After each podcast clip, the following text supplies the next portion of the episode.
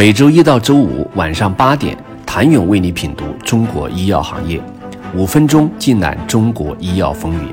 喜马拉雅的听众朋友们，你们好，我是医药经理人、出品人谭勇。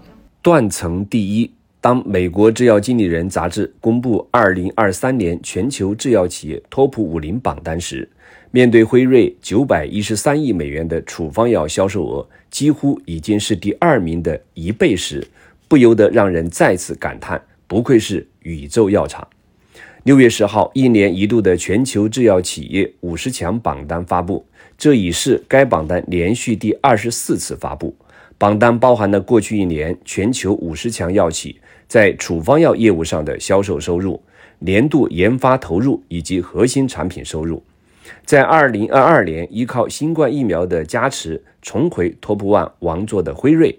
凭借新冠疫苗与新冠特效药的双倍加持，在二零二三年继续稳坐全球制药五十强第一的宝座，并且是断层般的优势，让一众跨国药企难以望其项背。比较二零二二年与二零二三年进入 TOP 十的大药企名单，二者并无变化，但其中的位次之争却不像表面般平静。在二零二二年挤掉诺华，成为全球老二的艾伯维守住了亚军的席位，而诺华则是被强生反超，已跌至第四。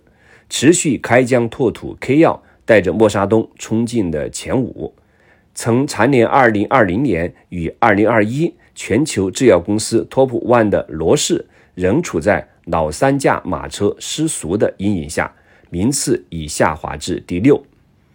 对于来自中国的制药公司来说，喜的是老面孔依然守住了前五十的位次，忧的是整体而言排名有所下滑。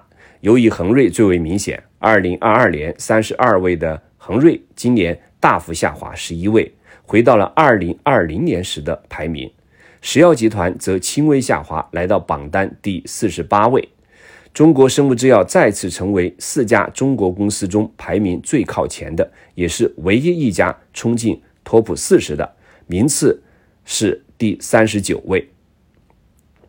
四家中国制药公司中最为稳定的当属上药集团，稳坐四十一位。此外，今年的榜单中还出了五家新面孔，其中不乏细分赛道中成绩优异的生物科技公司。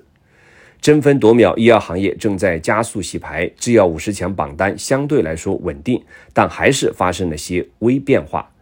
辉瑞、艾伯维、强生、诺华、默克、罗氏、BMS 等在内的跨国制药企业之间的争夺战越发激烈。辉瑞再次登顶，且销售额较第二名的艾伯维来说，可谓是一骑绝尘。辉瑞的成绩并不意外。二零二二年，由于新冠口服药研发成功，助其业绩呈东风起飞。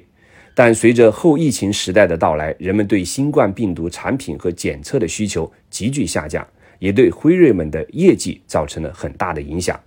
一组评估数据显示，辉瑞二零二三年全年的营收将降至五百八十亿美元。消息显示，辉瑞正寻求补充新冠肺炎疫情造成的部分损失。研究榜单 TOP 十的畅销产品，发现多家大药企的头牌产品面临专利悬崖的风险。一组数据显示，到2025年，多个重磅炸弹药物将因失去专利独占权而面临巨大销售额损失，一年损失或高达920亿美元，数字惊人。想了解2023年全球制药五十强几家欢喜几家愁，请你明天接着收听。谢谢您的收听。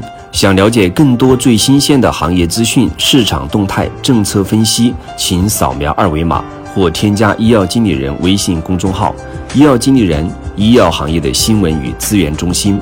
我是谭勇，明天见。